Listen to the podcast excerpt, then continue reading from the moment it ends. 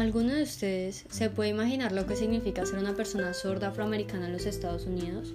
Si hoy en día ser parte de cualquiera de estas minorías puede ser vista como un obstáculo de oportunidades y justicia, imagínense por lo que tuvo que pasar Junius Wilson.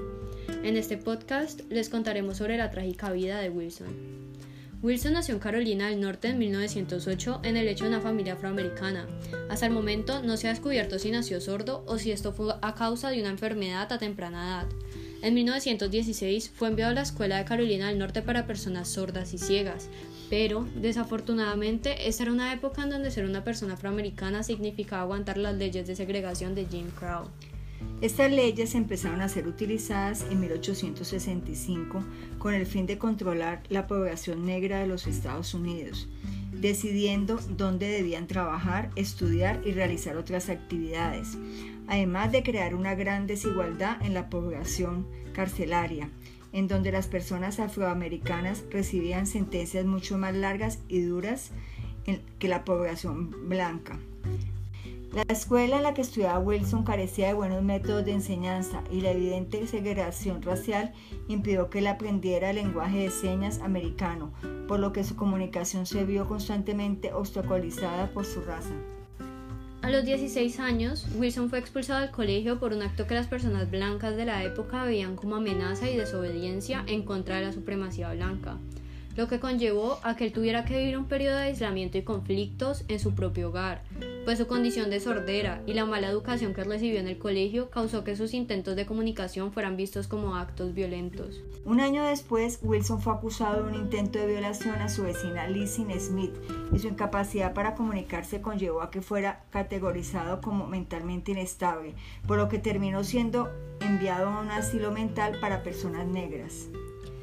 Tiempo después, Carolina del Norte aprobó una ley que legalizaba la castración de las personas mentalmente inestables, por lo que Wilson fue castrado y esterilizado el 20 de enero de 1932. Después de esto, Wilson fue enviado a vivir a la finca del hospital, en donde trabajó para poder pagar su propio encierro. A pesar de los intentos de su padre y su hermana para liberarlo, esto no fue posible.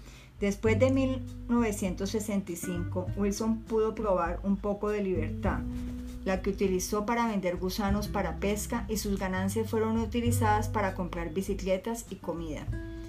En esta misma época revisaron nuevamente el caso de Wilson, determinando que no tenía ninguna enfermedad mental, y finalmente en 1975 los cargos impuestos en su contra fueron retirados. A pesar de esto, se impidió su liberación.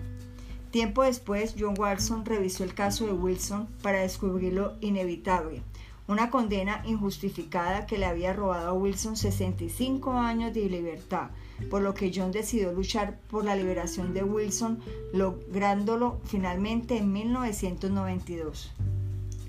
Watson se convirtió en el protector de Wilson, permitiendo que lograra obtener atención médica y que finalmente pudiera aprender el lenguaje de señas americano. Wilson murió en 2001 como un hombre libre. La historia de Wilson es un relato de injusticias y discriminación, en donde una persona sorda y afroamericana es una vez más desamparada y marginalizada por la justicia que supuestamente debería proteger a los ciudadanos. De igual manera, su vida nos enseña que no hay que dejar de luchar nunca, pues Wilson obtuvo su libertad mucho tiempo después de haber sido condenado. Además, nos demuestra que solo hace falta una persona que crea una causa para hacer realidad un sueño.